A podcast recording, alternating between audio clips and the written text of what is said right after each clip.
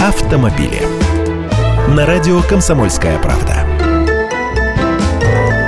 Здравствуйте. Деньги от дорожных штрафов пойдут на ремонт дорог. Было бы логично, но до сих пор это не сделали. А зашевелились лишь после того, как в марте в ходе Госсовета президент Владимир Путин поручил целевым способом направлять эти деньги. Теперь проект соответствующих поправок в бюджетный кодекс разработало Министерство транспорта. Субъекты федерации должны будут передавать дорожные платежи и штрафы в местные дорожные фонды.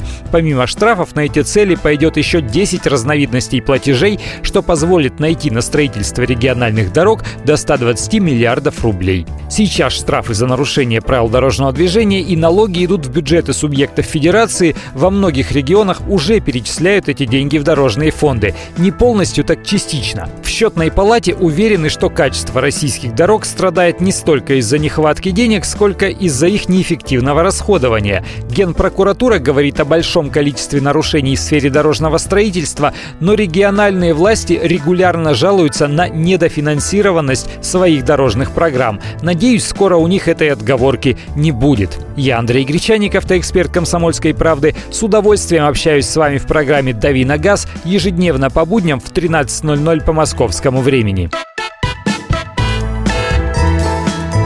Автомобили.